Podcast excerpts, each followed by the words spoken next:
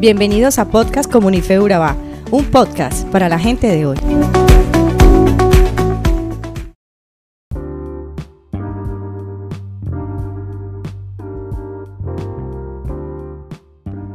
Bienvenido de nuevo a este podcast Comunife Urabá. Empezamos un año con toda la energía y en esta primera serie te queremos dar 10 hábitos para iniciar un año con éxito. Y como primer episodio vamos a iniciar con nada más y nada menos que afianzar tus finanzas. Para iniciar entonces examina cuáles son tus creencias financieras. Tus creencias fundamentales sobre las finanzas dictarán cómo ganas, gastas, ahorras y compartes tus recursos. Tu estado financiero actual es un reflejo de esas creencias. Es fundamental que examinemos cuáles son nuestras creencias para ver cuáles nos juegan en contra y cuáles nos favorecen y lo que es mucho más importante, cuáles de esas creencias están alineadas con la palabra de Dios. Tal vez algunas creencias negativas que puedas tener son las siguientes.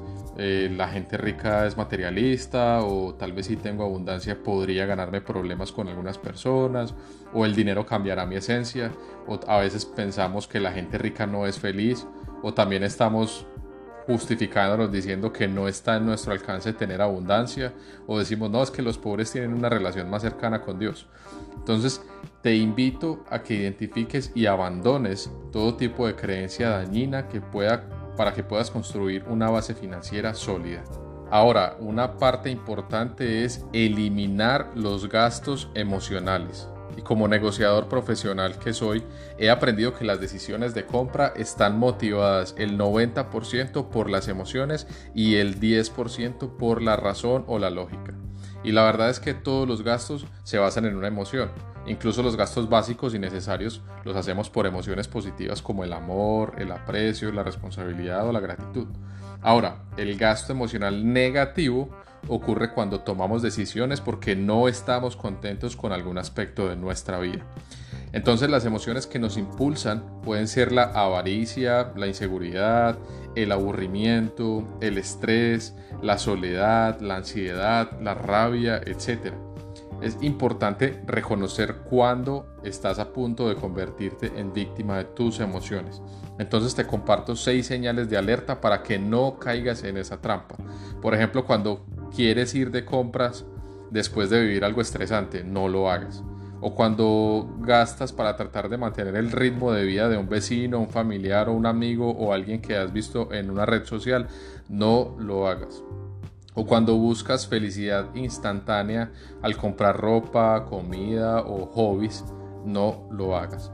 O cuando gastas en cosas irrelevantes aún teniendo responsabilidades sin atender, no lo hagas o cuando decides comprar porque te dicen que es una oferta inmejorable, mejor dicho, la promoción se acaba en 5 minutos y no analizas que efectivamente sea algo que necesites y que sí esté en promoción.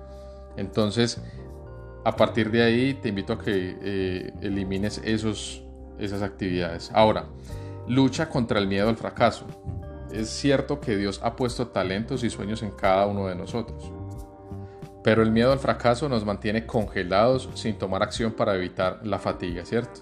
Entonces tal vez estés pensando, si doy un paso de fe, muchas cosas pueden salir mal. Entonces muchas personas se quedan esperando años y años hasta que todas las condiciones sean perfectas antes de salir a buscar ese, ese deseo y ese anhelo que Dios ha puesto en su corazón. Pero si esperas las condiciones perfectas, pues nunca vas a empezar. Así de sencillo. El momento de actuar es ahora. Debes poner pies a tu fe. Debes pasar de pensar y hablar sobre tus objetivos a perseguirlos realmente. Claro está, la oración y tu relación con Dios te permitirán entender si lo que estás planeando es lo que realmente Dios tiene como propósito para tu vida.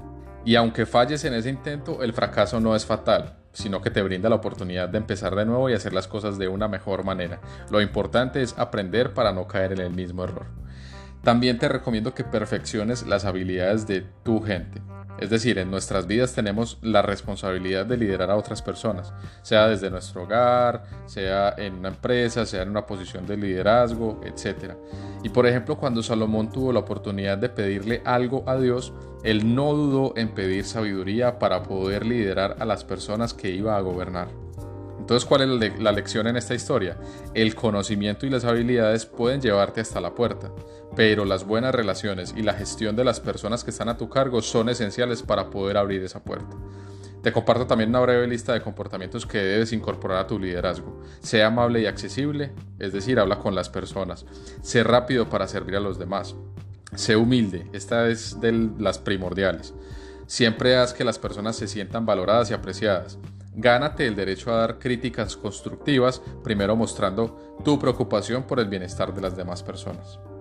Y por último, te recomiendo que administres tu éxito. La Biblia nos enseña la importancia de ser fieles con lo que se nos encomienda, y en esa medida nos serán entregadas responsabilidades aún mayores. Desde los ingresos más básicos hasta los más altos, es importante monitorear y administrar tus prioridades.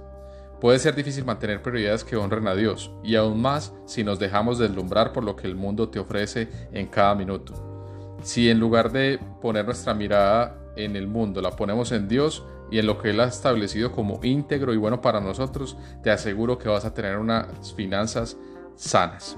Te invito a que hagas esta oración conmigo, Señor. Quiero agradecerte por amarme lo suficiente como para querer lo mejor para mí. Te entrego mis emociones ahora, ayúdame a reconocer y resistir las emociones que amenazan mi estabilidad financiera.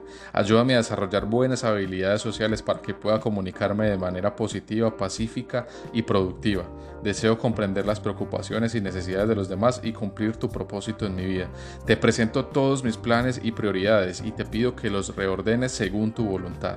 En el nombre de Jesús, amén y amén. Yo voy a hacer lo que tú quieres que sea, lo que sea que eso cueste. No voy a hacer lo que quieren que yo sea, que el mundo se moleste. Yo quiero ser, quiero ser un vaso, un vaso para dar de beber. Agua de la vida eterna les voy a ofrecer. Y yo me disfruto vivir al cielo. Camino confiado